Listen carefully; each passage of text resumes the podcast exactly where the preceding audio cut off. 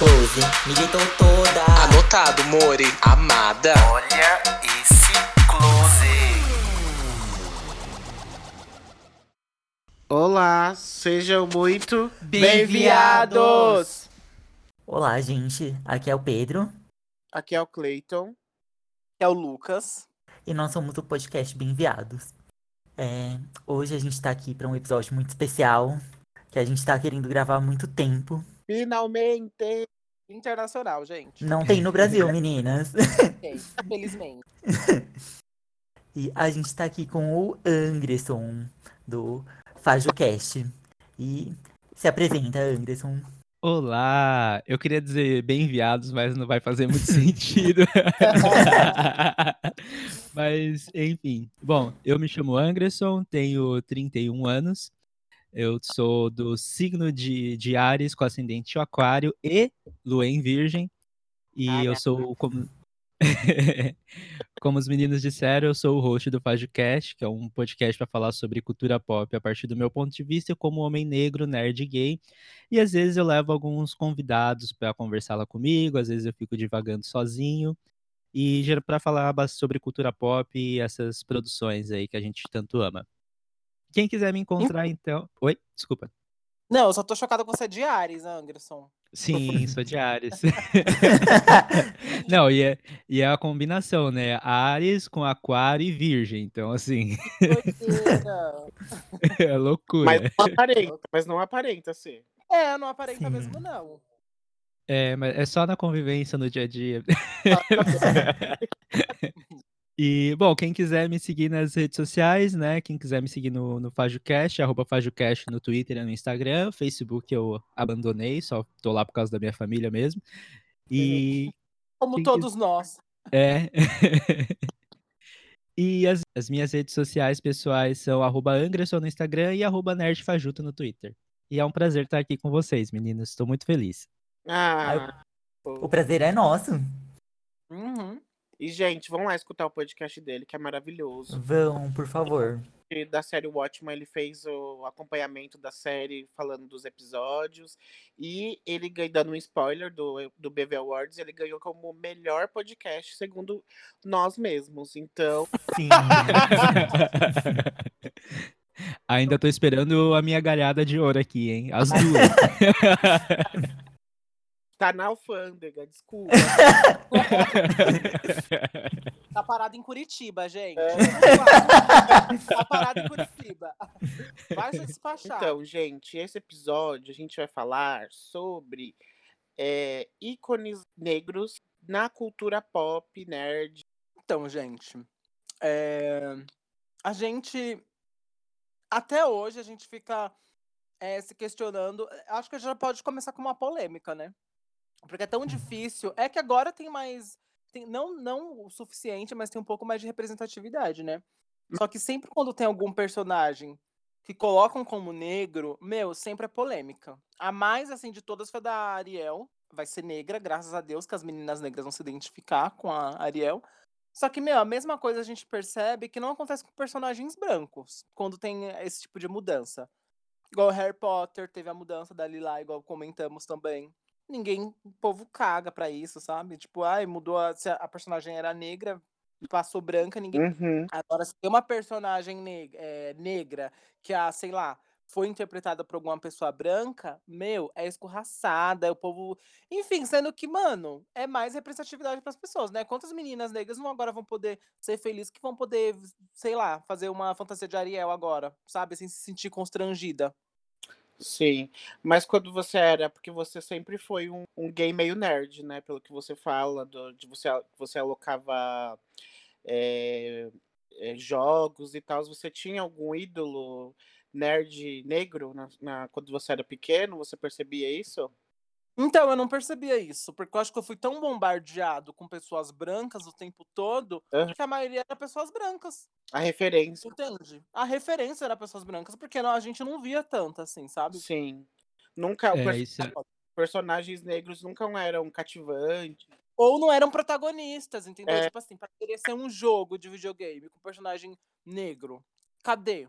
Sim. Sabe? Ou algum filme Quando era filme, o personagem negro era tipo o, ah, o engraçado, a parte engraçada, sabe? O alívio cômico do, do rolê. Era complicado. Nessa questão dos filmes também, sempre tinha aquela questão, principalmente de, de filme de terror, que era a questão do personagem negro que sempre era o primeiro a morrer, né? Nunca durava muito tempo, Uhum. assim. Então era E difícil, né? exatamente, é, por isso exatamente que a gente vangloria tanto o diretor de Corra, de Us, que ele tá fazendo filmes de, de terror, que amamos filmes de terror, com personagens negros, sabe? Sim, e até porque também às vezes a gente é interessante não só a gente ter uma representação na- nas histórias das pessoas brancas, mas, por exemplo, quando tem o Jordan Peele e outros diretores que são negros, é interessante a gente ver a, a história contada a partir da nossa perspectiva, né? Porque querendo ou não, isso muda a, a forma como você enxerga a história, né? Sim. É igual quando é um filme, sei lá, dirigido por homens que fala sobre história de mulheres, né? Tipo, tem uma diferença quando é uma diretora contando aquela história. Sim. Uhum. Que é o caso de Mulher Maravilha, né? Dá pra perceber muito a diferença de como tratam ela nos filmes solo dela, que são dirigidos por uma mulher, e nos filmes que ela tá em equipe, que são o da Liga da Justiça e o Batman vs Superman. Existe uma diferença. Ela é mais sexualizada? Exatamente. Ela é sexualizada nos filmes dirigidos por homens. Já que vocês puxaram super-heróis, eu queria só falar de uma referência que tem, que já é bem, bem antiga e que é ligado à Marvel, que, se eu não me engano, foi um dos primeiros super-heróis, assim, negros que tiveram a sua, tipo, que teve a sua própria história contada no cinema, que foi o Blade, né? Ah, eu tava. Uhum. Ah, Que pra mim, pelo menos, como na- era adolescente na época e tal, e que eu não, não via muita representação, na verdade eu nem me ligava muito nisso na época, assim como, como o Lucas também, né? Porque a gente sempre é, tem sempre um monte de referência branca.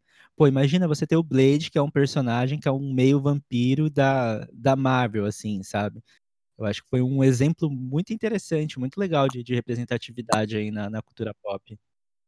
Sim. E era maior sucesso na época, né? Não era só Sim, um sim. filme, um filme de um herói X. Não, passava sempre na televisão, era uma coisa que era bem. E tinha outros personagens negros, não era só um filme com um personagem negro principal, igual normalmente é, e todos os outros são brancos. Ou a família inteira é negra só para justificar do personagem ser negro. No filme tem outros Sim. personagens negros também, e é bem legal. Aham. Eu, gost... eu não sei se eu assisti hoje, se eu vou gostar tanto quanto eu gostava quando eu era pequeno, assim, né? Porque hoje em dia as produções estão muito mais. É, com mais investimento, né? Mas talvez pela época tinha um investimento bom até, né? Sim, sim, era um investimento muito bom. Foi um filme, assim, muito grande. Tanto que, inclusive, ganhou mais dois filmes depois, né? uhum. Eu adorava, alugava direto. Sim. Outro. Falando de mim agora, né? É, eu nunca me vi como nerd, assim, tipo, quando eu era jovem, quando eu era. Quando eu fui pra adolescente e tal. Eu achava que eu era poquezinha, que gostava de tudo, não tinha nada definido, gostava de RBD e tal. Nunca me via, nunca me encaixava como nerd, ou gostava de coisas de nerd. E aí, quando eu comecei a namorar com o Pedro, que eu comecei a ver que muitas coisas que eu gostei, ele, eu considerava o Pedro muito nerd, né?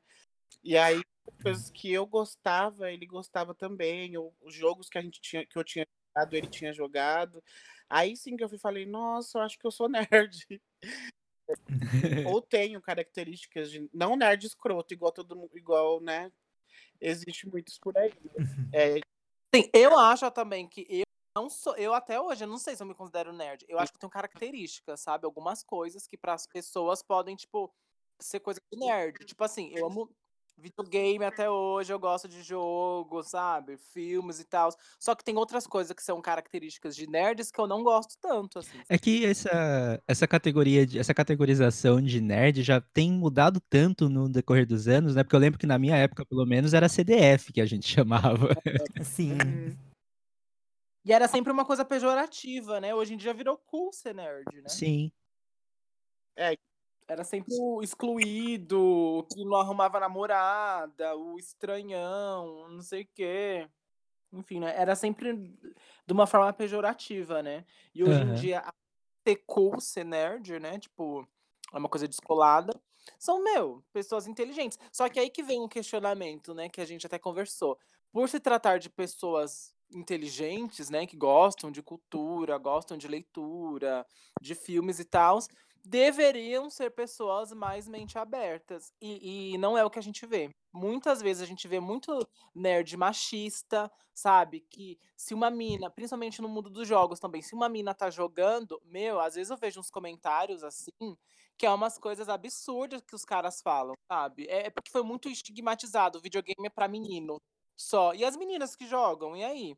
E, tipo, e as gays também. Enfim, é, é, um, é uma coisa que eu fico triste, que eu fico, meu, um povo que deveria ser mais mente aberta, um povo que julga pra caralho, sabe? É muito triste. Sim, mas eu acho que também é por conta do mercado, que é segmentado pra, pra homens, né? Agora tá mudando com o tempo. Tem youtubers que é, que é mulher e joga videogame, tem vários canais e tal, que é voltado, e aí tem é, videogames, ou as capas que são para né, vendidos como feminino, enfim.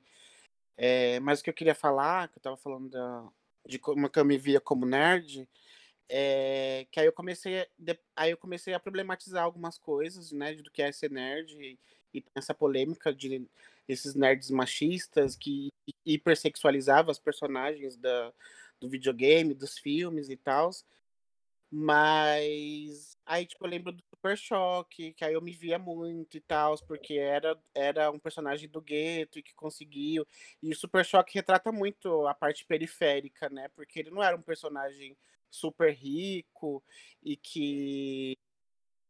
Tipo Batman, não querendo falar mal e tal, mas tipo Batman, que é rico e tal. E é, fala muito da parte periférica, das gangues e tal. E quem é pobre se identifica, né? Então, Super Choque foi o ápice da identificação, né?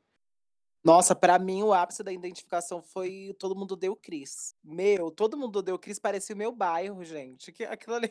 E é muito louco, porque assim, porque assim é uma coisa americana, né? Nova York, só que é, mu é eu fiquei muito assim, porque tem o bêbado, o bêbado que é conhecido de todo mundo. O meu bairro também tem um bêbado que é conhecido de todo mundo. Aí tem o perigo lá, que é o cara que vendia as coisas pirateadas. E no meu bairro também tinha um cara parecido. Enfim, todas as coisas. E a gente conhecia uma pessoa. Se não foi a sua mãe, você conhecia uma pessoa igual a Rochelle.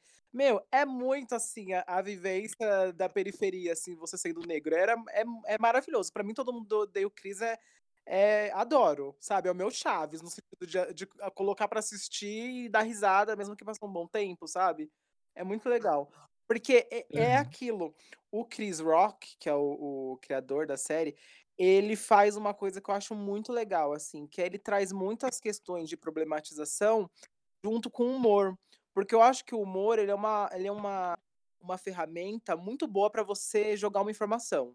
Tipo assim, pra pessoa entender ela consegue entender muito bem, eu acho, né, eu acho, pelo humor, do que às vezes você chegar, sei lá, com uma coisa muito séria, blá-blá-blá. Eu sei que tem assuntos que merecem ser tratados com seriedade sim, não dá pra você ficar fazendo palhaçada de tudo, mas eu acho o humor uma ferramenta muito boa pra você passar uma informação, sabe.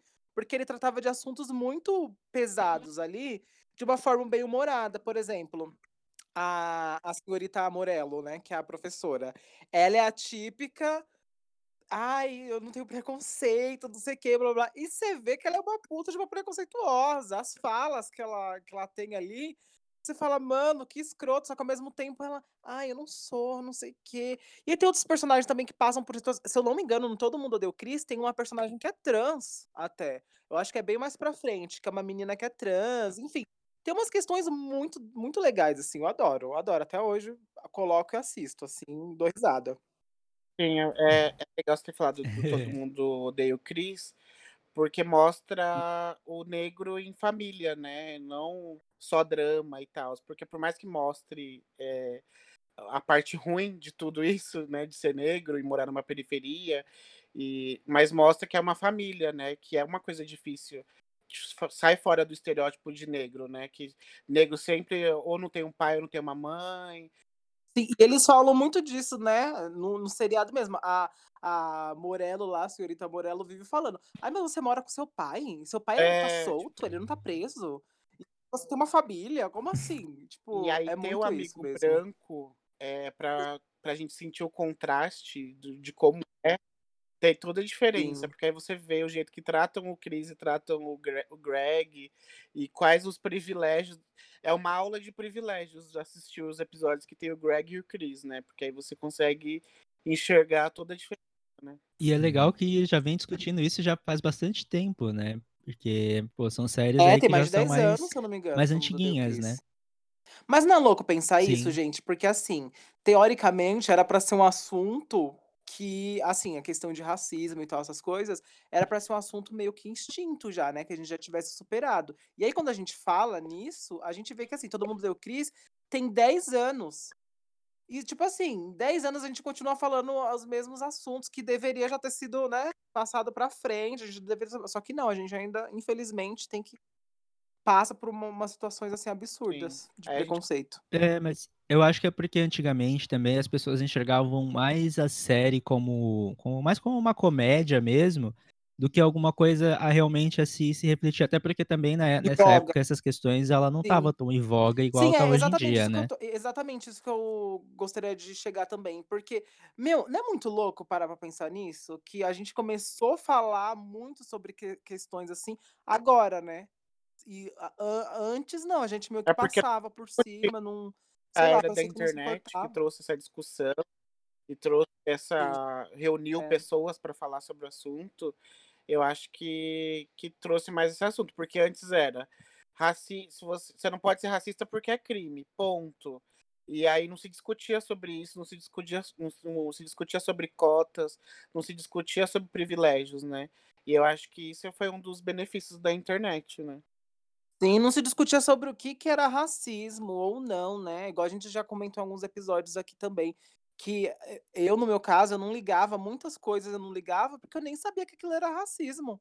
E eu estava sofrendo racismo por diversas vezes, eu já fui expulso de loja, já duvidaram que eu tinha conta numa locadora, já enfim, coisas assim que infelizmente pra quem é negro é cotidiano, né, perseguido em loja, blá-blá-blá. Só que antigamente eu nem nem me ligava nisso, né. E aí depois já fui chamado de macaco uma vez, e olha que eu sou negro de de tom claro, pele clara. E aí eu fico aí depois que eu penso, né, eu falei: "Meu, se eu sofri racismo mesmo tendo tom claro, imagina uma pessoa retinta, o que que ela deve passar". Sim. É, e é igual vocês estavam falando, a internet ela ajudou muito a levantar essas discussões, né, porque se a gente até fazer um comparativo com hoje em dia, acho que muitas dessas discussões que a gente tá tendo atualmente é justamente porque tá vazando da bolha da internet, e a internet tá influenciando, né, na nas outras mídias, na televisão, na rádio. Então eu acho que se a gente souber usar melhor a internet, né, acho que a gente consegue pautar muitas discussões aí importantes, né, principalmente relacionados à à questão de cultura Sim. pop, até de sociedade mesmo, né. E agora puxando um assunto para o nosso convidado, pra ele falar mais do que a gente.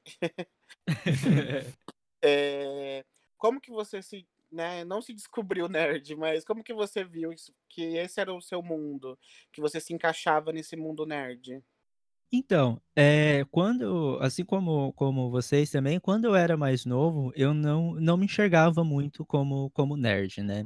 E aí, eh, eu sempre gostei muito dessas coisas de cultura pop, de filmes, séries, livros, jogava RPG na adolescência e tal, mas isso pra mim nunca eu nunca me identifiquei como nerd, até porque eu eu também não tinha o conhecimento dessa palavra, né, porque eu já sou praticamente uma senhora, 31 anos, então eu peguei essa transição, né, da época sem internet, da época com internet. E, inclusive isso até liga com com a alcunha que eu adotei quando eu comecei a escrever lá para o Gay Nerd Brasil, que eu me chamava de nerd fajuto, né, porque era era justamente isso, a visão de nerd que eu tinha, era aquele nerd branco, gordo, que ficava trancado dentro de casa, sei lá, fazendo o quê? No computador, sabe, e tipo, nem nem Uhum. computador eu tinha. E eu só fui começar a me identificar mais como um nerd, eu lembro que uma vez, uma pessoa virou pra mim, e numa numa conversa falou: "Ah, você é nerd". E aí aquilo eu pens pensei: "É, talvez eu seja mesmo, né, vamos vamos dar uma olhadinha nisso daí". E e foi aí que eu comecei a me identificar, e depois quando eu comecei a correr atrás de maiores de mais informações, essas coisas, aí eu me liguei: "Bom, realmente eu sou um nerd, talvez eu não seja um nerd como o clássico, então me dei o apelido de nerd E que fajuto por" bom que você não é, né, tipo Bom, Sim, sim. Uhum. E acho que foi a partir desse momento, assim, né, que eu comecei a me identificar mais, comecei a me, me perceber como nerd e também a adotar, né, esse, essa alcunha. sim. E, e até essa questão de per- pertencimento, né? Porque o padrão do nerd é o nerd branco, de óculos, com aparelho, que só pensa em estudar e tal. Então você não pensa diretamente, você pensa em nerd, você não fala, ai, um negro nerd. Ou, tipo, a, a gente nunca pensou que o estereótipo de nerd ia ser um cara negro, né? E porque é um, é um meio também, como todos os outros, muito branco, padrão, né? Então, não é fácil também ser um negro nerd, né?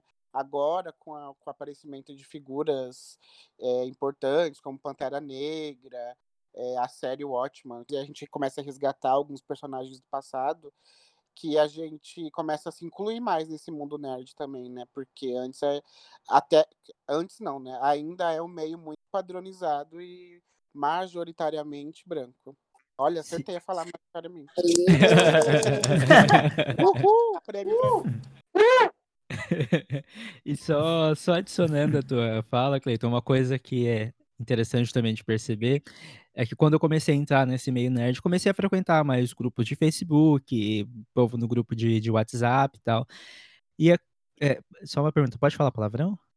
Claro. Pode? Só- Pode. eu acho que é bem foda, assim, porque, por exemplo, você entra nesses grupos de Facebook e WhatsApp, obviamente sempre rola, né, as nerd biscoiteiras e tal, e é sempre a nerd branca padrãozinho e a galera que tá envolvido nesse meio é, ajuda a reproduzir isso, assim, sabe? Eu acho que muitas vezes é até inconsciente, mas a pessoa ela acaba reproduzindo aquilo, e você, quando você é um, nerd ne- negro, né, você também acaba vendo só aquilo, aquilo, aquilo, e, você realmente não tem como você. É mais difícil de você conseguir se identificar Sim. com, com esse grupo, com o personagem e tal, porque é uma, é uma produção muito eh, branca elitista, né? Sim.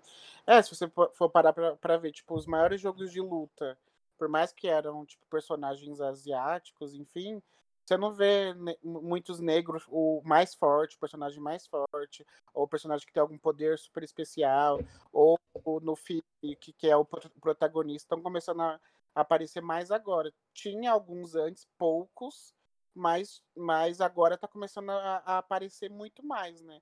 Eu acho que na próxima geração vai, a- vai não vai ser um problema esse, né, de não ter referências de é, personagens nerds negros, né? Sim, se a gente sobreviver, né? Se o planeta tá lá sobreviver. É. Rumo a- ao, ao, à catástrofe. Sim. É, e aí, só voltando ao que a gente estava falando das referências negras, é, que um dos casos que eu queria muito falar sobre isso, que é o Maluco no Pedaço. Porque quando eu assistia um Maluco no Pedaço, eu assistia igual as pessoas normalmente assist, assistem o Todo Mundo Odeia o Chris. Que é entretenimento, né? Tipo, passava no horário da, tipo, meio-dia, uma hora, aí eu sentava, deitava no sofá e ficava assistindo. Nunca era com teor é, problematizando ou ai, nossa, é uma família negra, eu nem via isso. Só que com o passar do tempo, né, você vai reparando para pensar, meu, é muito significativo e importante ter tido essa série, um maluco pedaço, porque mostra uma família negra super elitizada, o que não é comum, né?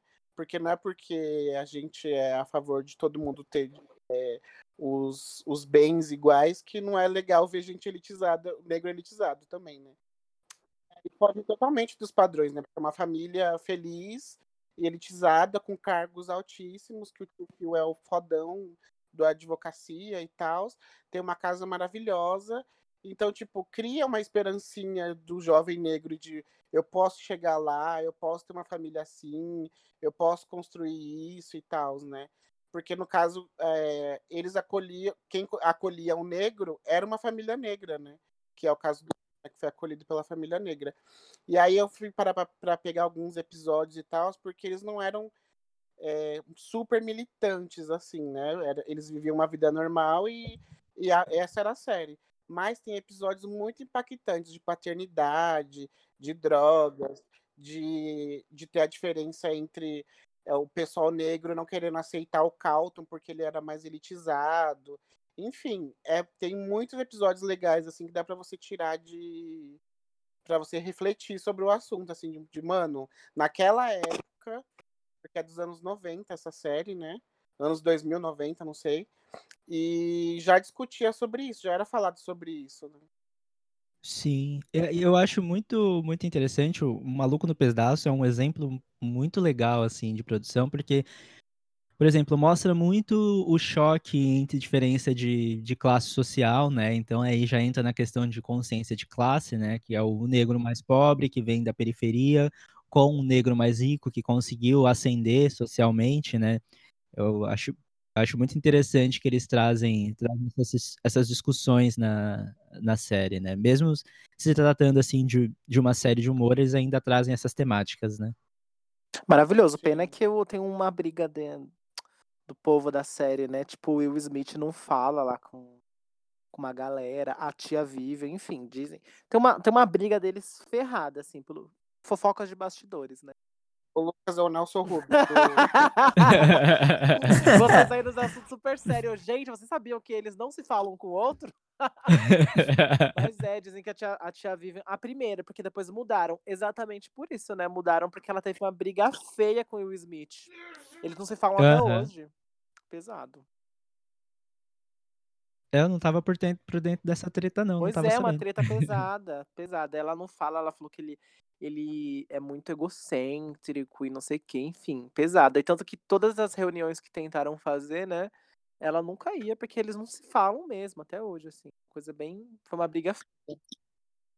Mas por falar em, em fofoca, deixa eu aproveitar já puxar uma outra aqui. Que dizem que o, o Will Smith é realmente que ele é uma pessoa. É, vou botar entre muitas aspas aqui, mas que ele é uma pessoa complicada de se trabalhar porque ele se preocupa muito com a imagem dele. Então eu acho que hum. essa preocupação dele de como sendo homem negro e tal, de como ele vai ser representado nessas, nessas produções. Então eu acho que talvez tenha, possa ter algum tipo de hum. relação, às vezes queriam tratar de algum assunto mais problemático, alguma coisa assim, por isso que deu essa dessas brigas às vezes, né? É, eu também outro babado naquelas, né? Fofocas. Não, que é o do Esquadrão Suicida, né? Que não, na verdade não era para ele ser o protagonista, porque o, o filme tornou ele sendo o protagonista da história e não era para ele ser o foco, né? Era para todos os vilões lá serem o foco do, do filme. Só que ele só topou participar se tivesse uma história melhorzinha, segundo Dataku, né? É... segundo, segundo fontes dos milagres, é... que ele só topou participar se ele tivesse uma história mais profunda, porque a historinha que ele tava, ele não topou, tanto que o cachê dele foi o mais alto da produção e tal, né? Sim. O que eu não acho errado, o único negro, então tem que aproveitar mesmo.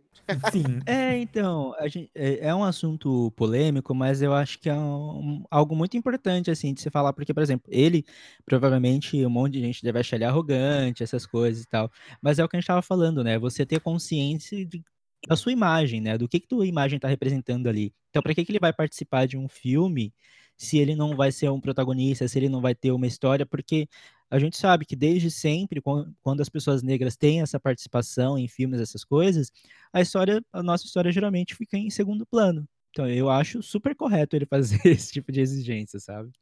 Sim, sim. Que a imagem dele, ele sabe que, tipo, ele é uma pessoa cara, né? Sim. E as pessoas que chamam ele sabem que o cara é caro. Então, a exigência dele é mínima, né? Tipo.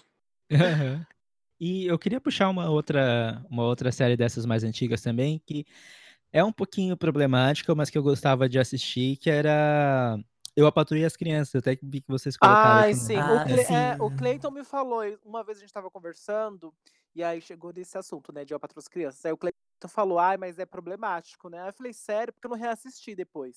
Diferente do Cris, que às vezes eu assisto, né? Mas essa, é que, que parte que é problemática? É, a, principalmente a questão da relação do pai com a mãe e a filha, porque ele reproduz alguns discursos machistas, sabe? Eh, de controle da da mulher, do corpo feminino e tal, então tem umas uns assuntos meio delicados ali. Uhum. E tem os episódios também de que ele pede pra ela parar de trabalhar, pra porque ela não tá dando conta de casa e e do trabalho e tals, e aí, tipo, você fica: "Mano, ele tá todo errado", sabe. Sim. É. E aí também do estereótipo da mulher que que, tipo, quando ela fica sem trabalhar, que ela fica louca e que ela não tem o que fazer e e que ela já limpou 500 vezes o mesmo lugar e tal, tem uns episódios assim. No E aí e não quebra todo o sentido da série, né, porque a gente também não vamos demonizar, sendo que tem milhares de gente branca que estão que estão fazendo a mesma coisa e ninguém tá discutindo, né. Mas, eh, por ser uma série de família negra e tals, que também é bem-sucedida, eh, vale a recomendação, né. Porque é um Sim. tem um tirando essa parte problemática, e até porque na época também nem era muito discutido, eh, embora algumas falas da Jay também ela falava sobre misoginia, falava: "Ah, você tá sendo misógino sobre isso, você tá sendo machista e tals", mas por outro lado eles mos o a série mostrava o contrário, tipo, isso mesmo, aí ela parou de trabalhar, entendeu, tipo, era misoginia, mas parou de trabalhar por conta disso, então a série mostrava o contrário, mas não é também uma super questão diante do que a série representa. Sim. E hoje em dia também tem uma série que o pessoal fala já ouvi falar muito, assim, eu só não consegui assistir ainda, mas que dizem que é muito legal, que é mais ou menos nessa temática de família negra e tal, que é aquela Black-ish, eu Ah, eu já ouvi falar. Verdade, assim, ouvi falar de Eu ouvi falar que é muito boa. Sim, ela tem ganhou até uma série deri derivada que é Growish também, que é da da filha deles e tal, então, é fica uma dica aí pra quem quiser séries mais ou menos no mesmo Estilo. na mesma temática. É. Nossa, você falou agora da filha e eu lembrei não sei por que de Raven, gente, as visões de Raven. E você Nossa, quer ver verdade. o verdade. futuro, acho que sim, é maravilhosa Raven. Mas então, a Raven, ela é é outra meio problemática, né, na vida pessoal, momento fofoca. Ela, Sim, enfim, ela ela meio que ela não se considera negra. Ela já deu várias declarações, assim, enfim, a comunidade negra caiu em cima dela. Ela é uma pessoa muito complicada, assim, também. Ela é mesmo, muito uhum. polêmica, tem várias polêmicas em cima dela. Enfim, que ela ela não se considera, eh, africana eh, como que é que eles falam aí? American African African American? Ela Afro-americana? não se É. considera, ela se considera americana. Enfim, umas polêmica muito doida, assim, essa menina. Babado. E tem uma tem uma outra série também que era o Kenan e Kel, vocês Ah, assistiram? sim, do refrigerante Sim. de de laranja. Aham. Ah, eu Eu gostava. gostava também. Eu achava engraçadinho Ele tá também. no Saturday Night Assim, eu Live, só né, agora, menino. Ah é? Não sabia. ele faz essa SNL. Ou fez, não não sei, mas eu Uhum. eu lembro que ele participou já há um tempo. Ele fez parte do da equipe lá. Ah, que legal, não sabia não. E tem também tem personagens também bem legais, né, na nessas produções, tem, por exemplo, tinha a Tempestade Nossa, do X-Men, perfeita. Sim. que é Maravilhosa. maravilhosa, né. Maravilhosa, poderosíssima. Tinha o nossa, o a a Tempestade era meu sonho, eu queria ser a Tempestade Ai, também. todo mundo. E vocês sabem que na mitologia do X-Men, ela é uma das X-Men mais poderosas, né. Sério? Ai, que Sério? maravilhoso. Aham. Acho que ela é tipo nível ômega, alguma coisa assim, que é eu acho que só deve bater, por exemplo, com eu acho que bate de frente com a Jean Grey e esses personagens, Uhum. assim. Ah, eu acho a Jean bem Grey tão bem chata, me desculpa, eu acho a Jean Grey tão chata. Eu acho Scott! eu acho que é por é, eu acho que é porque aqui, a gente acho que não sei se você chegou a assistir, mas aqui ficou muito popular o X-Men Evolution. Porque, meu, nossa, Nossa, ficou sim. muito popular, muito popular. X-Men Evolution. Toda antes eu ir pra escola eu sempre assistia, que passava na de tarde também, e era muito chata ela nesse nesse desenho. Ai, insuportável, Jean Grey, fica quieta, muito chata. Toda hora fica: "Ai, eu não sei o quê, eu estou fraca", e blá blá blá. Ai. E tinha aquela, aquela chatice também do trisal deles, né? O Scott, ela e o Wolverine, que era um saco Sim. também. Ai, eu acho que levaram pro filme, né? Nos primeiros filmes de X-Men também tem um meio que esse lance. Aham, É. tem. da Tempestade, aqui tem um episódio do X-Men Evolution muito legal também, que eu lembrei. Que aí conta a Tem história da dela, África, né? né? É. É, e aí mostra monumentos africanos, que ela era uma considerada tipo uma deusa, não Aham. sei o quê. E aí é muito É, legal, né? Porque, tipo. E aí o Spike, que é o sobrinho dela, também, que é negro. Hum. É, eu ia falar do Spike Ah, agora, que tinha no Spike, é, X-Men Spike. Evolution, que era legal. E Tinha uma história legal também. Sim. Agora que vocês citaram X-Men, eu acho que tem uma coisa importante pra trazer aqui também. Eu não tô falando muito porque eu não tenho local de fala aqui, né, meninas? Mas como o meio nerd não é de agora, ele traz discussões políticas. Pro X-Men é um, um exemplo muito forte disso, né? Que eles usaram os poderosos pra mostrar como eles podem ser perseguidos. É um grupo É uma minoria, perseguido. né? Sim. Sim. E dá pra trazer pra várias discussões, traçar paralelos com o que a gente vive. E ficam falando agora que ficam enfi- enfiando política nessas produções nerds. E não é de agora, gente. X-Men tá há muito tempo aí. E quem reclamou? Exatamente. Ai, gente, a arte em si, ela é política. Claro que tem coisas que é só, sabe, uma coisa ali, você cria uma obra de arte, falando em audiovisual, como em quadro ou alguma... a arte em si, ela, ela traz questionamentos, né? Ela para ela para fazer você pensar além de tudo, né? Sair da sua caixinha, analisar o mundo. E eu acho muito incrível quando a arte traz isso, traz essa- esses questionamentos, né? De o que, que tá acontecendo agora? Que, que sabe? Eu acho incrível. Vocês falaram do X-Men. O X-Men é um exemplo muito legal disso, porque o, o Charles Xavier e o Magneto, eles foram inspirados em dois líderes negros que tinham duas formas diferentes de lutar, que é o Malcolm X, que era dos Panteras Negras, e um outro que eu, o outro que eu esqueci o nome agora. Mas era justamente isso, a a questão que os dois tinham meio que um embate, porque um era mais pacifista, o outro queria ser mais, mais por vias mais, mais violentas. O professor Xavier não é inspirado no Martin Luther King? Isso, exatamente. Malcolm X e Martin Luther King.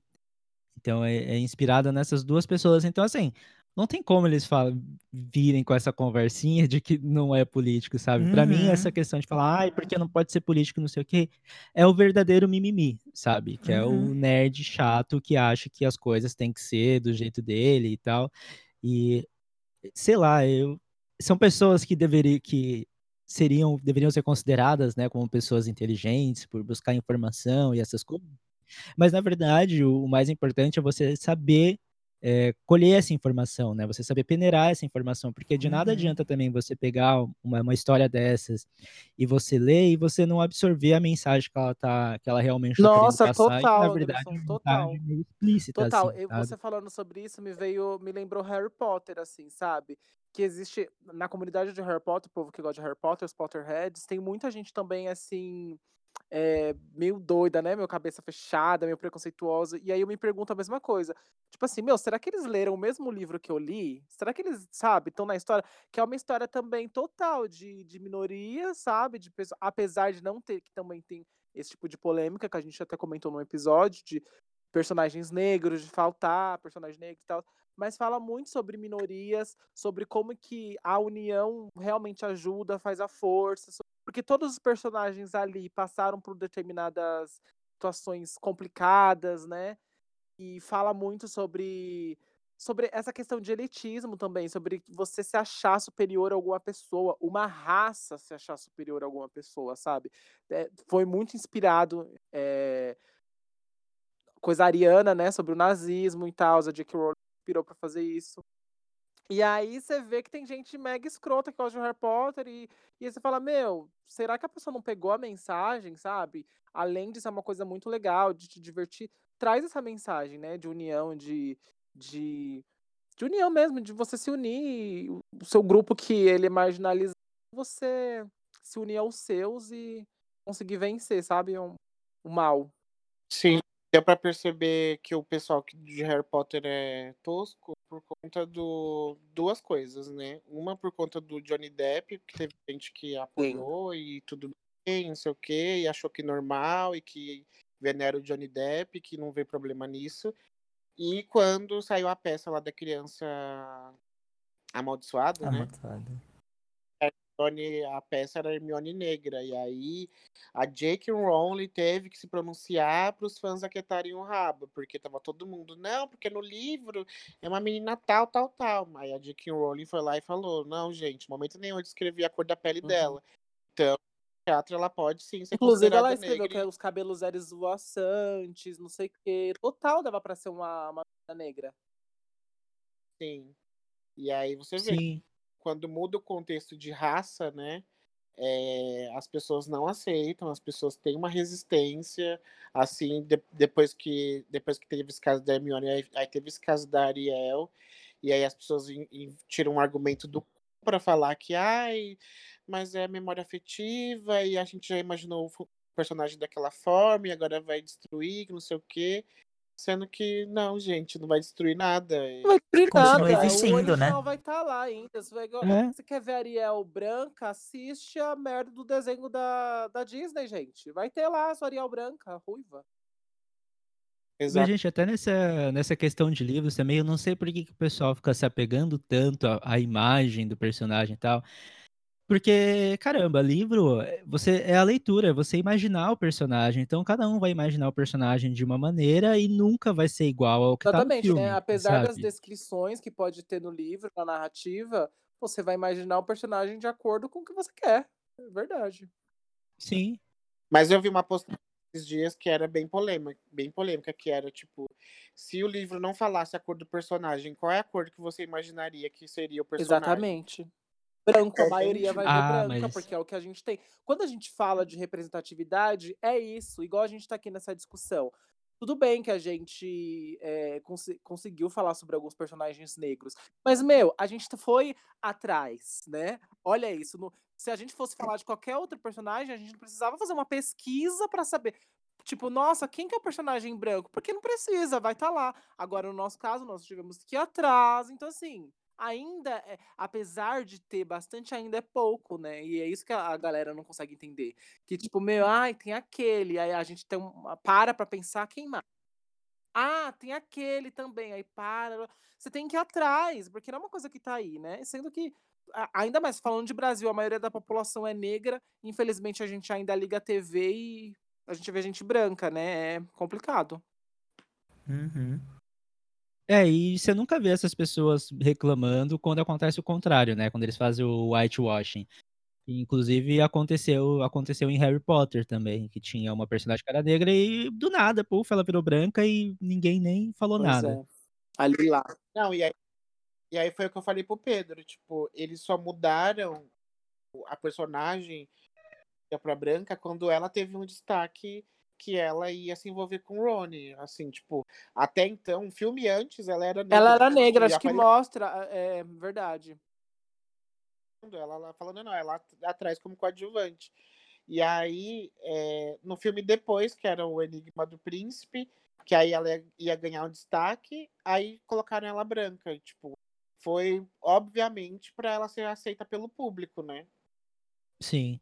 E eu ainda fico mais, eu fico mais, eu acho mais complicado isso, porque assim, é, gente, eu, eu adoro Harry Potter, foi um dos primeiros livros que eu peguei pra ler, assim, na, na minha adolescência, assim, no início da adolescência, eu fiquei fascinado com, com o livro, com a história e tal, mas eu acho a J.K. Rowling, por exemplo, uma pessoa muito problemática, sabe?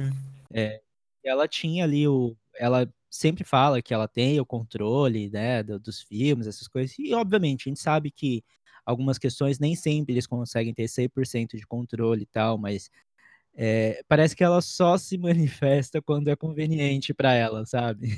Total. De repente, às vezes parece personagem, ah, esse aqui é gay. Igual o Dumbledore, sabe? Tipo, nunca falei, Parece mas por agora ele é gay. né? sabe? Dá essa impressão mesmo. Sim.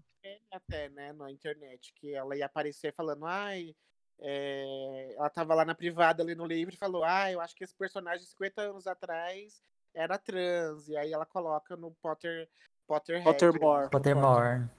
Pottermore. Ah, Fora a polêmica de transfobia, né? Que teve recentemente. É, Não, e nesse sentido que a gente estava falando de política, né? De colocar política no meio nerd, tem o Watchmen, que o Anderson fez Sim. um especial maravilhoso no podcast dele, comentando todos os episódios. E o pessoal reclamou de enfiar política, sendo que a obra original, eu li o quadrinho e tem tudo com política. O autor, ele é super político, o Alan Moore.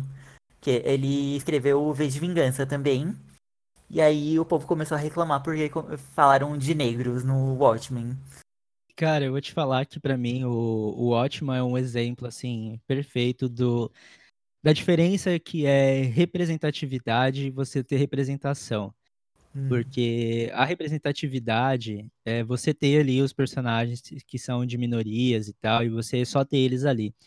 E você ter uma representação, uma boa representação, é você realmente contar a história desse personagem, você dar um plano de fundo pra ele. Então você percebe que, né, por exemplo, a personagem da Regina King, do Will, que são os meus personagens favoritos, eles têm um aprofundamento, você conhece a Uhum. história deles, eles têm personalidades que são diferentes. E eu acho que o mais interessante, assim, o que mais me ganhou nessa série é que ela trata realmente de, de questões negras, assim. No uhum. primeiro episódio ali, ela já dá aquela carteirada com um evento que, assim, realmente aconteceu na vida real, tá? Aquele evento que aparece ali no primeiro episódio, aquilo realmente aconteceu, existe a cidade mesmo. Isso ficou escondido, assim, por muitos anos da, da história americana, eu acho que só nos anos 2000, se eu não me engano, que isso foi entrar para os livros de história estadunidenses. Aham. E eles continuam tocando nessa tecla e eles falam de coisas que são um pouco mais subjetivas, né? Que nem, por exemplo, a questão de você ter um legado, de você conhecer a sua história, porque geralmente as pessoas negras que são filhos de diáspora e tal, as, as pessoas não têm conhecimento da história Exatamente, delas, sabe? Elas, muitas pessoas não sabem de onde elas vieram. E é muito doido uma série tão grande como essa é, abordar esse tipo de temática, e eu acho incrível, assim. É, só não vou dizer que é que eu parabenizo, porque eu acho que não faz mais do que obrigação, sabe? Mas Sim. eu acho, eu acho isso incrível, o trabalho que eles fizeram em Watchmen. Nossa, isso que você Sim. falou me lembrou uma coisa, que você estava falando que, infelizmente, as pessoas negras não têm conhecimento do- de onde vieram, né, da sua ancestralidade. E sendo que aqui, para pessoas brancas, é super fácil, né? Eles até enchem a boca. Ah, eu sou neto de italiano. Ah, eu sou descendente de não sei quem. Ah, eu sou... E a gente? A gente não sabe. A gente... Sim, e ele falou isso, amigo, porque na série tem um, umas cabines que você consegue, pelo seu DNA e tal, vocês, co- você consegue Saber sua descendência? saber toda a sua linha de. Árvore genealógica. Árvore genealógica. Isso. Sim. Por, por conta da reparação histórica que eles estão fazendo, porque todo mundo que foi afetado por esse acontecimento que teve realmente, mas Gente, que incrível! Vocês estão me deixando com muita vontade de assistir esse negócio. Eu acho que é o Sim. tipo de série que eu gosto. Vocês vão ter... Eu vou terminar o episódio e já me convenceram a assistir esse negócio. Exatamente. Vai atrás. Mas é muito importante eles tocarem nesse assunto de reparação histórica e que o governo tem que se preocupar com isso, e que é um papel do Gente, governo. que isso, interessante. Sim. que, que, tipo, hoje no Brasil isso não é discutido. Não, não, né? é discutido, só que as pessoas não entendem. Por exemplo, cota. Cota é um meio de reparação histórica. Só que aí a gente vai falar sobre isso. Ah, não. Tá tirando vaga de não sei quem. Ah, não, não sei o que lá, blá blá blá. Mas não tá tirando vaga, tá tentando reparar um erro histórico. Tipo, que, meu, você olha na universidade, não tem negros, cara. Assim. Saiu uma pesquisa recente falando que tinha negro na universidade. Me desculpa, mas assim, no governo atual que a gente tá, eu tô duvidando de tudo, gente, agora. Não tô mais acreditando, não dá pra. Você olha, você liga a TV e fala, meu, não, isso aqui não tá acontecendo, isso daqui é uma coisa bizarra, isso aqui deve ser. Deve ser, sei lá, deve ser uma alucinação. Só que não, realmente tá acontecendo. Então, assim, não dá pra você saber se pesquisa, não sei se vocês viram, né, que falaram que negros agora são maioria, blá blá blá. Só que assim, eu vi depois várias pessoas no Twitter é, falando assim, gente, mas é engraçado, porque na minha sala eu ainda olho, muita gente negra, não. Na minha universidade eu olho ao redor, também não vendo muita gente negra, não. E aí a gente, quando fala de reparação histórica fala de cota, é apedrejado, né? O povo Ai, tá tomando lugar, tá não sei o quê. Sim. E uma da, da- das coisas que o nosso presidente prometeu é diminuir o percentual de, de cotas, né? De ne para negros, enfim. É, não sei se ele, ele pretende ainda fazer no, nesses, nesses três anos que ainda fala. Mas ele. Infelizmente, eu acredito, porque são tantas coisas bizarras que estão acontecendo que a gente não duvida de mais de nada. Ah, eu, eu também acho que pode acontecer, até porque ele tá só guardando as cartinhas na manga pra poder botar isso em prática, né? Uhum. E você tava falando dessa questão da, da pesquisa, é, eu não vou saber dizer exatamente assim o porquê, mas pelo que eu tinha visto em algumas discussões, parece que teve um problema na forma que eles fizeram ou a coleta dos dados ou como eles foram interpretar os dados e que a realidade, na verdade, não é bem Entendi, essa, tem sabe? gente que acredita que se acha branca, se acha negra. Umas brancas que se acha negra. Isso, E- isso. E, na verdade, isso é uma forma que eles vão querer utilizar para poder maquiar, justificar a né? diminuição de cotas, né? maquiar. Sim. Sim. Mas falando do, do, do Watchman, falando da questão da reparação histórica, é, tem na, na série, eles comentam um pouquinho sobre as pessoas que criticam essa reparação que é feita pelo governo, isso é citado em alguns episódios. Uhum. E, e realmente essa reparação histórica existiu mesmo também na existe até hoje na cidade de Tulsa para as pessoas que sobre, são descendentes do- das pessoas do ataque. Ah, que da hora. E ó, eu vou te falar, é, em Watchmen tudo tá interligado. Então assim, essa questão que aparece no primeiro episódio, ela vai ser, ela é muito importante para a série e quando você chega lá no final da, da temporada que, que tem uma cena assim bem bem específica e tal, mas assim é, é- não vou falar senão vai dar spoiler, mas é sensacional assim a forma como as coisas vão se interligando e como que essas feridas, sabe, que ficam nas pessoas que passaram por essa situação e como que isso pode afetar as futuras gerações também, sabe? Como a história ela acaba sendo meio cíclica, mas de certa forma você pode até conseguir fazer alguma mudança, alguma coisa. Então, assim, é muito interessante, é muito bom, é uma Uhum. obra-prima, assim. Vai ter segunda temporada? Não, assim, pelo o Daniel Lindelof, Tá que é o produtor principal e tal da série, é, ele falou que ele pensou a história como, como uma história fechada, que ele não pretende fazer uma segunda temporada. Aí algum CEO, alguma coisa da HBO falou assim, ó, se o David Lindelof quiser fazer uma segunda temporada, a gente tem carta aberta. Aí ele, o Lindelof falou que não quer fazer, e agora o cara voltou falando que talvez exista uma possibilidade de fazer. Então, é acompanhar a cena nos próximos capítulos Tudo para ver se envolve vai ter ou não. dinheiro, né, gente? Tudo é possível. Exatamente. É. Eu gostaria, eu gostaria de ter uma segunda temporada, Mas eu acho fechada, que a ela primeira se encerrou muito bem. tipo, você assiste e fala, ai, beleza, acabou, tá legal, assim. Sim, eu acho que sim. Sim. Tem uma, tem uma ou outra ponta solta que fica, mas a história geral fica bem fechadinha. E tem, não, na verdade, tem algumas pontas soltas que se você souber, se você for pesquisar, você encontra as respostas. Ela não é mostrada na série, mas você tem respostas. Entendi. Tem- Mas eu acho que até as pontas soltas são propositais, né? Pra não ter continuação. É pra deixar na, na imaginação do público. Tanto que se você for atrás, é, tem as informações. É, e a série também não tem que ter essa obrigação de responder todas as perguntas, né? Eu acho que o- Sim. Principal, pra mim, é o mais importante, sabe? É Uhum. legal a gente ter alguma coisa pra gente ter uma teoria, pra ter discussões e Sim. ver possibilidades. Sim. Não, e um- só pra fechar o assunto, aliás, se- dá pra falar até até amanhã sobre o Watchmen, mas o, o sexto episódio, gente, é sensacional, é um dos melhores episódios, assim, favoritos da vida. Sim. Nossa, assim, é... Nossa, tem nem palavras pra falar sobre esse episódio. Escutem a podcast, vocês vão saber. Sim, vão lá ouvir, gente, por favor. É muito sensível o, o sexto episódio, eu acho. Sim, é, é demais, demais, assim. E é, uma, é incrível, porque a série, ela sabe tratar essas questões polêmicas de uma maneira sensível, né? É, exatamente. Aí uma coisa que eu ia falar é que é- o legal também dessa série, porque eles mostram nessa linha do tempo, que mostra o que aconteceu lá no, no passado, o ataque, e mostra eles no futuro, né? No presente, quer dizer. E aí você entende que as pessoas que são racistas hoje, que são intolerantes, é tudo lá de trás. Tipo, é avô de não sei quem, que era da Ku Klux Klan, era tio de não sei quem, era.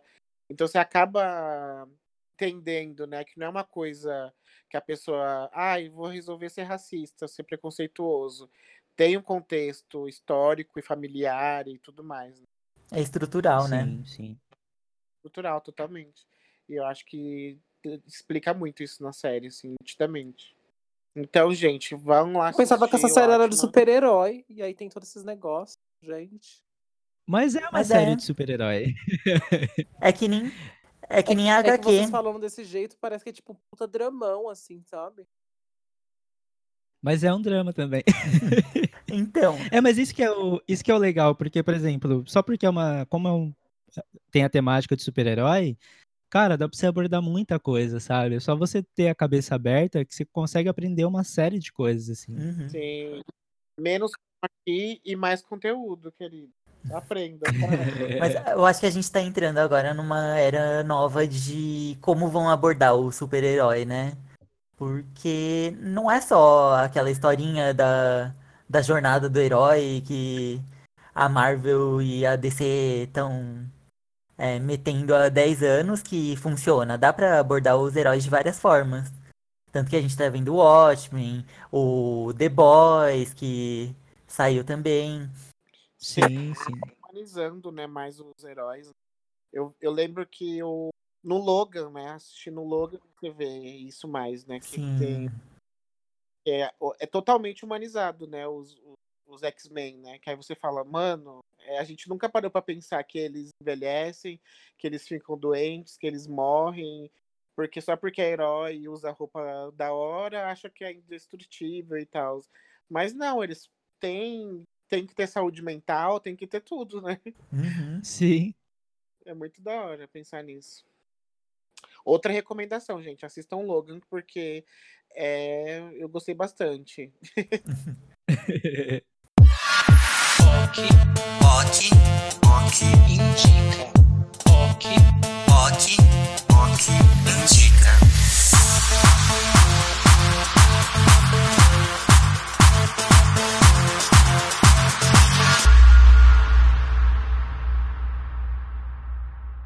E agora, gente, vamos para o POC Indica. Pra variar, eu vou indicar música, né, gente? É, não é não é necessariamente nerd, mas eu acho que foi, é uma coisa que tá na cultura pop já cravada, que é o Rhythm Nation da Janet Jackson. Esse álbum, gente, é incrível e assim, a Janet ela virou uma referência muito grande na, na cultura pop. Tanto que eu acho um absurdo que no Brasil ela não faz sucesso, sendo que no mundo afora ela foi um, ela bombou. E esse álbum eu acho incrível que é um dos casos que consegue juntar conceito com farofa, digamos. Porque são músicas muito fáceis de digerir, mas no fundo ela tá falando de coisas muito sérias. Que ela, o conceito é, eu vou lutar contra as injustiças usando a música. É isso que Saca? esse é o conceito. E tem clipes maravilhosos. É um CD bem pop, que nem eu falei. né? Se você for escutar, não, não vai ser uma coisa super difícil de gostar. É, é fácil. E essa é a minha indicação. Pra, pra mim, a indicação é a carreira inteira da Janet. Mas esse, esse álbum em especial, eu acho que vale a pena começar por ele. Ai, infelizmente eu conheci a Janet, assim, mais a fundo. Teve o babado lá com o Justin Timberlake. Sim. Tiraram lá o peito, Sim. tiraram o negócio do peito da mulher, e ela ficou toda lá exposta. E aí a carreira dela meio que deu uma parada e a do Justin Timberlake continuou, né? Uhum. Boa, tranquilíssima. Sim. E aí volta na questão do, do racismo e do machismo. É, né? Sim. tudo aí.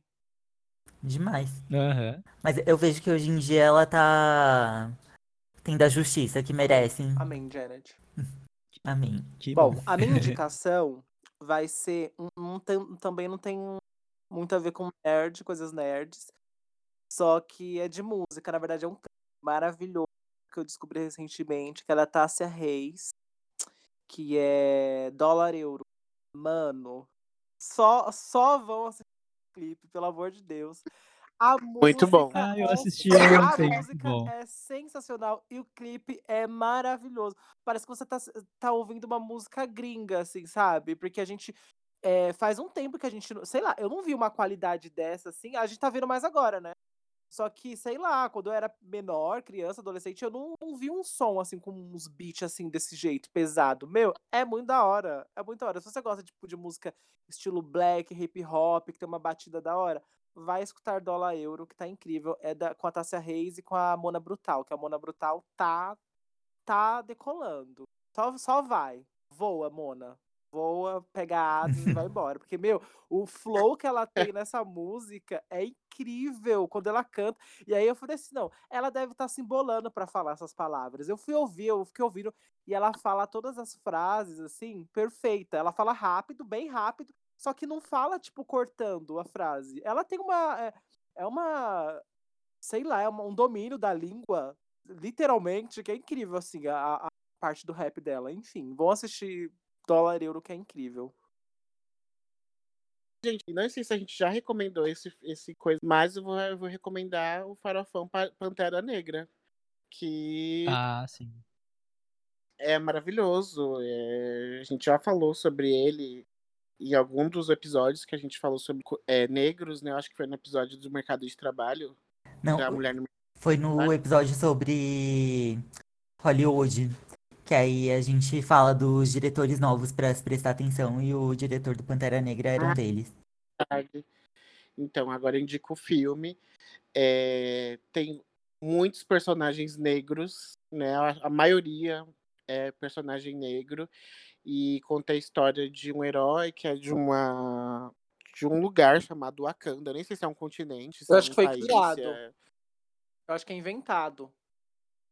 Não, sim, mas eu- o que, que é Wakanda? Se é um Ah, país, se é um sim, continente? Eu acho que é um país que junta várias, várias nações ali. Se eu não Ah. me engano, é isso. Sim, e aí tem muita coisa ancestral e traz muito poder negro e tá, a estética tá muito bonita, os figurinos estão maravilhosos. É maravilhoso. Meu, é Incrível. incrível Esse filme, assim, pra, até que você que não gosta de filme super-herói, você vai se divertir horrores. Ele é, ele é muito bom. Sim, não precisa ter assistido outros. super-herói, é, é, é, não precisa ter assistido os outros da da Marvel. Vingadores e tal, pra assistir esse. Esse você consegue assistir, consegue entender e gostar. Tem uma puta tecnologia, mostra todo o poder negro e tal. E uma coisa que eu acho muito legal e que a Lupita deu uma entrevista falando era sobre como que ser é, os- o cabelo do pessoal negro na os, os figurinos e cabelo, né? Perguntaram pra ela. E ela foi, falou que como o Wakanda não existe racismo, né? Porque todo mundo é negro e todo mundo é não tem nada, não tem nenhum racismo estrutural, as pessoas se sentem bem com o cabelo que elas Eles não têm elas influência de fora, né? Tem influência eurocêntrica igual a gente tem. Então eles vivem a, a referência de roupa é deles mesmo, a diferença de a, a referência de cabelo e corpo e tudo é tudo de ancestralidade que eles trazem, não de uma cultura dominante, né? E isso foi muito foda assim de você parar para refletir se que, que que podia existir uma cultura assim, né? Tipo, não influenciar essa cultura ser a dominante, porque o Wakanda no- na, na história é super rica, né? É super poderosa.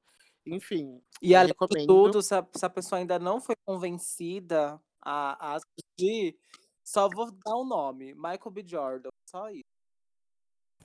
Só isso. E você, Anderson? Deixa eu fazer uma pergunta. Eu posso roubar um pouquinho e fazer três indicações? Claro. Então, ah, a primeira indicação que eu quero fazer é um canal do, do YouTube e também é um, um podcast que é do Load. que ele fala basicamente sobre quadrinhos e tal, mas ele fala muito sobre cultura pop. É um cara negro de periferia que está ascendendo aí no YouTube e que produz um conteúdo muito legal. Eu vejo, acompanho muita coisa dele. A segunda indicação é um site que também para quem curte cultura pop, que é um site sensacional que traz umas discussões assim, quando eu penso que eu já tinha chegado numa, num, num, ponto final de alguma reflexão, quando eu vou olhar esse site, eu vejo que tem muita mais coisa ainda para ser aprofundado, que é o site chamado Preta Nerd Burning Hell, uhum. que é muito bom, acessem, e ela tem canal no YouTube também. E por último, que não é tão relacionado assim a nerd, a cultura pop, que é uma artista, que é a Bia Ferreira, que é uma artista negra, lésbica, que, cara, ela tem um trabalho sensacional e eu, depois que eu conheci mais a história dela, pra vocês terem uma ideia, essa mulher, ela, um dia, ela botou na cabeça dela, ela falou, ah, vou viajar ao Brasil, vou viajando com, com os caminhoneiros sozinha, Caraca. tocando a minha música e vou ensinar essa galera sobre feminismo, sobre racismo. Então, tipo, ela chegava na frente dos bares e começava a tocar e começava a explicar as coisas para as pessoas. É assim, é uma mulher sensacional que tá fazendo, tipo, um trabalho de base, assim, É né? cantora? Basicamente.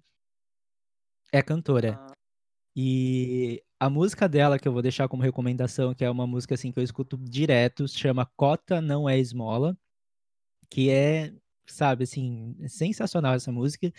E ela lançou um álbum chamado Igreja Les- Lesbiteriana, Um Chamado, que também é um álbum incrível, que tem a, a participação de uma outra artista, que eu esqueci o nome dela agora, que é a Doralice. Ela, junto com a Doralice, que também tem músicas ótimas, então fica aí essas três ah, indicações que pra ótimo, já vou ouvir. Já vou ouvir, já vou baixar. Porque aqui, fazer uma. Fazer de inveja, hein? Por enquanto, não bate ninguém aqui na porta se eu baixar a série, não.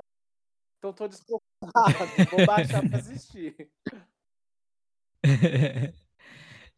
É, aqui infelizmente eu ainda tenho que Ah, ficar é. esperto com Então isso, corre. mas se a galera quiser saber, tem que escutar lá o episódio que a gente gravou junto pro É. Fajocast. Gente, é, como vocês repararam aqui no nosso podcast, a gente tirou o quadro que som é esse, porque era mais uma indicação, né? E a gente indica coisas ao longo dos episódios. E aí a gente resolveu fazer um novo quadro. E nesse quadro que ainda não tem nome, a gente vai ter um nome quando ele for lançado, mas basicamente é para vocês mandarem as suas seus causos, sabe? Porque a gente vai meter o bedelho e tentar dar o nossa, nosso conselho para vocês. Só que não para por aí. Para por aí, meus amores. É, quem escutou nosso episódio com a Natália, é, no final do episódio ela fez umas previsões. Para você que acredita, tá, tá bom, gente? Ninguém é obrigado a nada. Se você não acredita, não tem nem por que você mandar sua, seu caos. Mas você acredita que é além de uma opinião de três viadinhos, opinião das estrelas, sabe? Do cosmos, manda é, seu caso pra gente, que a gente vai dar a nossa opinião, e a Natália vai tirar uma carta e vai dar opinião. ah, Dar opinião não, vai falar o que a carta disse em cima daquilo. Então, mais informações, fiquem ligados no Instagram que a gente vai passar mais informações nos stories. Tá bom? É isso.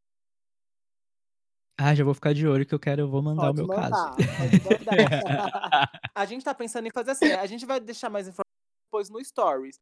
Porque a gente tava pensando, ou é, vocês podem mandar pra gente no e-mail, ou a gente criar uma conta no Telegram, né? Que aí no Telegram, tipo, você pode mandar áudio também, a gente pode incluir o áudio de vocês lá. Para mais informações, fiquem ligados no nosso Instagram, que a gente ainda a gente vai analisar mais ou menos se vai ser por via e-mail ou se vai ser Telegram, que aí vocês mandam um áudio pra gente também. Só que aí dá pra ser anônimo, vocês podem falar pra gente não falar o nome, ou se vocês quiserem também, pode falar o nome, tranquilo. Mas mandem, gente. O quadro só vai funcionar se vocês mandarem as Exatamente. informações. E assim, não é. Tenta, tenta fazer uma, uma historinha mesmo, sabe? A gente não tem preguiça de ler, não. Pode mandar uma historinha razoável pra gente poder entender mais ou menos, tá? É isso. Anderson, queríamos te agradecer por você ser esse maravilhoso que nos dá muito biscoito